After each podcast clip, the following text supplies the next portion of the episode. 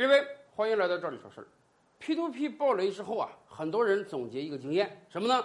风险越大，收益越大。换句话讲，收益越大，风险一定也越大。所以很多人说，你看 P to P 动辄给你年化百分之十二、十五、十八的收益，因此它暴雷是很正常的。同时啊，也有央行的领导提醒我们，今后你任何一个投资理财产品，如果他跟你说超过百分之六回报啊，那你基本就可以认定他是骗子了。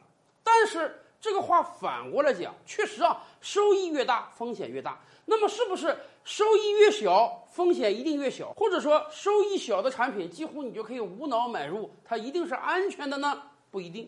比如说银行理财，今天各大银行的理财大概年化收益就是百分之四左右，真的跟 P to P 比那是少的可怜啊。那么是不是这种银行理财它就是保本保息的，它就是完全没问题的？我们任何时候都可以随时随地买呢？也不一定。比如说最近不就爆出一个事情吗？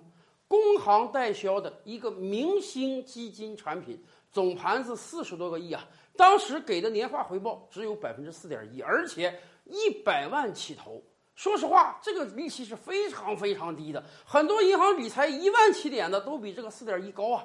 因此，我们是不是可以说，既然这是工行卖的啊，明星基金的产品，利率给的又这么低，这应当是百分之百没问题的呀？结果这个产品最近出问题了，期限到了，不但利息不给你，本金都兑不出来了，而且人家到今天为止还没给你一个合理的解释，到底为什么本金给不出来？是因为底层产品穿透了呢，还是因为你短贷长投了，还是因为你挪用资金了？没有任何解释。哎。好歹这个是工行代销的，所以工行为了自己的声誉，人家站出来了，跟所有的投资者讲：这样吧，虽然我不应当兜底儿，但是呢，考虑到我自己的声誉，我给你兜底儿。我现在出台一个方案，第一批啊，先给你本金的百分之五十，再过一年呢，给你另外本金的百分之五十。当然，本金给你就不错了啊，利息就不要想了。说实话，工行是拿了不少钱来擦这个屁股的。据业内有些人讲，现在如果算净值的话，这支产品的净值大概只有本金的百分之六十左右了，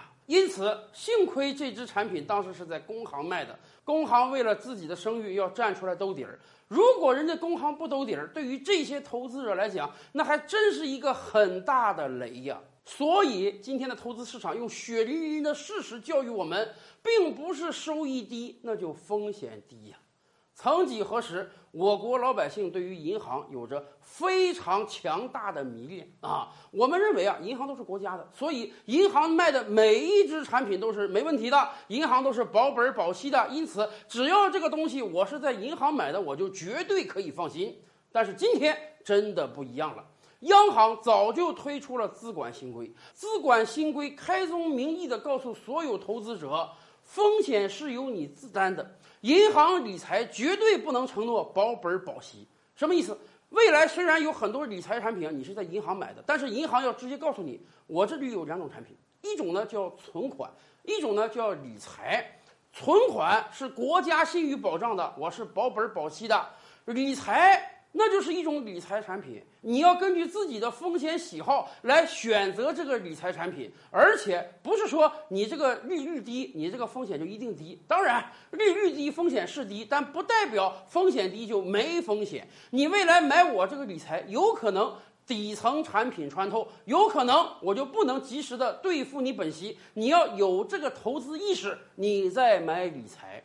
而且以往我们就跟大家讲过。就连存款也不一定是百分之百的保险的。我国今天有银行保险法，我们非常明确的规定，任何一个自然人你在同一家银行开设的存款账户，在五十万以内，国家是给你保的，银行给你交保险金了；超过五十万就没有这个保险金了，就不一定全额兑付了。到今天为止，我国已经出现过两次银行破产的情况了。破产之后的银行，你在他那儿有五十万以内的存款，全额兑付；你在他那儿有超过五十万的存款，对不起，他们要视情况拍卖资产之后再来给你兑付，你就有损失了。所以说，连存款都不是百分之百保每一笔的，何况银行理财呢？因此，经历过 P2P 退潮的我们，大家更应当了解到风险和收益之间的关系。在投出每一笔钱的时候，一定要做好考虑呀。